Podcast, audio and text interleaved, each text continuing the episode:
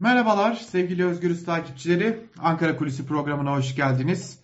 Bugün sığınmacılar konusuna başka bir noktadan ele alacağız. Bu programda belki de çoğu dinleyicimiz, izleyicilerimiz söylediklerimizi duyduklarımızda ne alakası var diyebilirler ya da belki de bize tepki gösterebilirler ama e, bu söylediklerimizin, bu söyleyeceklerimizin, bugün burada aktaracaklarımızın doğrudan doğruya bizim sözlerimiz değil, bu konudaki yetkili kişilerin ağzından çıkan cümleler olduğunun altını çizelim. Belki de durup soğukkanlıkla bir de düşünmek gerekecek. Şimdi malum Ramazan bayramını geride bıraktık ama Ramazan bayramına gelmeden önce bir tartışma konusu vardı. Hoş Ramazan bayramına gelirken sığınmacılar, Suriyeliler, mülteciler adına ne dersek diyelim bu konu ısınmaya ya da ısıtılmaya başlanmıştı bile. Tam da o günlerde madem e, ülkelerinde güvende değiller neden Suriye'ye bayramlaşmaya gidiyorlar gibi bir e, soru gündeme atılmıştı. Bu konu tartışılıyordu ve tam da o günlerde MHP lideri Devlet Bahçeli çıktı partisinin grup toplantısında e, aynen okumak istiyorum şu cümleleri söyledi. Bayramda ülkesine giden Suriyeliler bir daha ülkemize dönmemelidir dedi.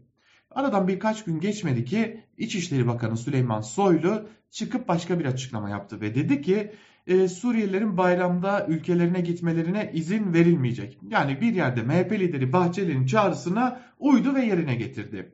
Hal böyleyken peki bayramda Suriyelilerin, sığınmacıların ülkelerine gitmemeleri ya da gitmelerine izin verilmemesi doğru mu değil mi? Ya da mantıklı mı değil mi?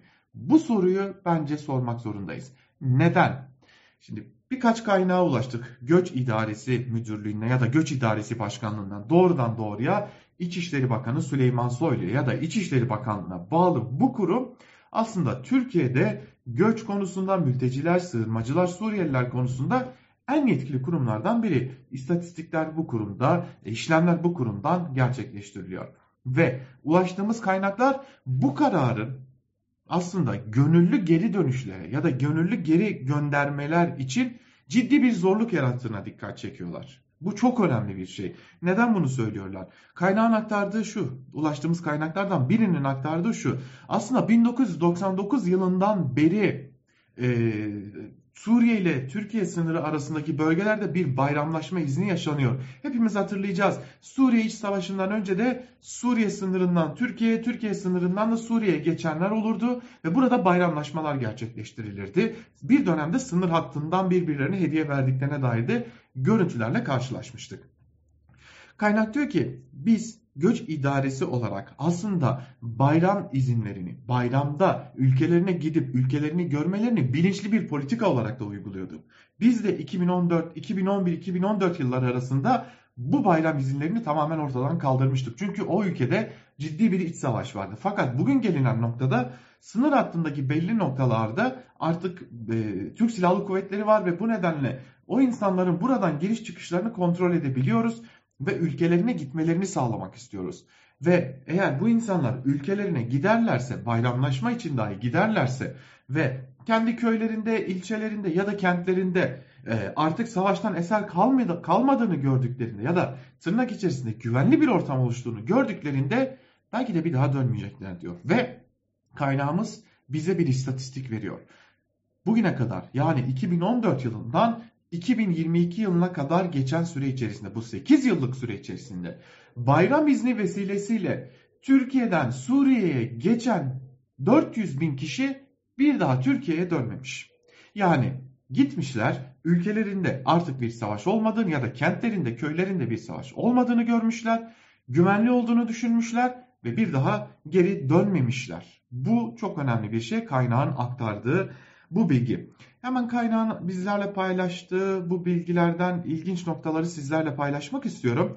Bayram izinleri bizim için aynı zamanda izle gör politikasıydı. Bayram için ülkesine gidenler gittikleri yerlerin savaşın etkisinden arındığını gördükçe geri dönmeyebiliyorlar. Dikkat edin İzne gidenlerin bazıları koca koca valizlerle gidiyorlar. Gözlemlerimize göre oradaki akrabalarıyla konuşan insanlar bunlar akrabalarından köylerin huzura kavuştuğunu duyunca bayram iznini de fırsata çevirip gidip görüyorlar ve işlerine siniyorsa geri dönmüyorlar diyorlar.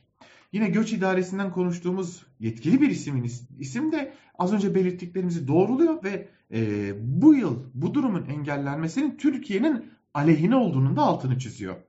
Bu isme göre ise toplumsal tepkiler yükselince alınan bu karar tam da gönüllü dönüşlerin konuşulduğu bugün de çok da iyi bir şey olmadı.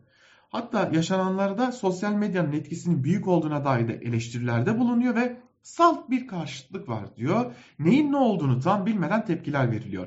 Oysa biz ülkemizde sığınmacı istemiyoruz diyenler bayram izinlerinin ne, ne işe yaradığını bilseler en büyük destekçiler olurdu.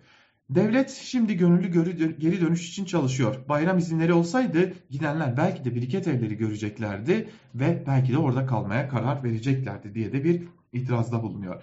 Şimdi bunun üzerine Mülteciler Derneği'nin de internet sitesine girip baktığımızda e, aslında 1999 e, yılından bu yana Şanlıurfa ve Haseki e, arasında bir protokol imzalandığını ve bu protokolle her iki il sınırları içinde yaşayan akrabaların idari mektupla sınırı geçerek birbirlerinin evlerinde bayramlaşmalarına izin verildiğine dair de önemli bir nokta var. Bu bayramlaşma izni, izni o güne kadar iki gün sürüyordu. Fakat bugün burada uygulanan yöntem aslında e, buna benzer bir yöntem değil. Geçici sığınmacılara e, aslında ülkelerine dönmemeleri gerekiyor. Çünkü uluslararası anlaşmalarla ve Türkiye'nin çıkardığı geçici koruma statüsü altındalar. E, ülkelerinde madem savaş var dönmemeleri gerekiyor. Fakat Türkiye tam da bu noktada bilinçli bir politikayla bu bayram izinlerini canlı tutmaya devam ederek e, ülkelerinde kendi topraklarında savaştan arındırılan bölgeleri görmelerini ve o ülkelerin ülke o insanların ülkelerinde kalmalarını sağlamayı hedeflemiş. Düşünün bu yöntemle tam 400 bin kişi kendi isteğiyle ülkesine gitmiş ve bir daha da geri dönmemiş. Peki burada ani çıkışların bir işe yarayıp yaramadığını mı konuşmalıyız yoksa oturup sakince ne yapmamız gerektiğini mi? Ankara Kulisi'nden bugünlük de bu kadar. Hoşçakalın.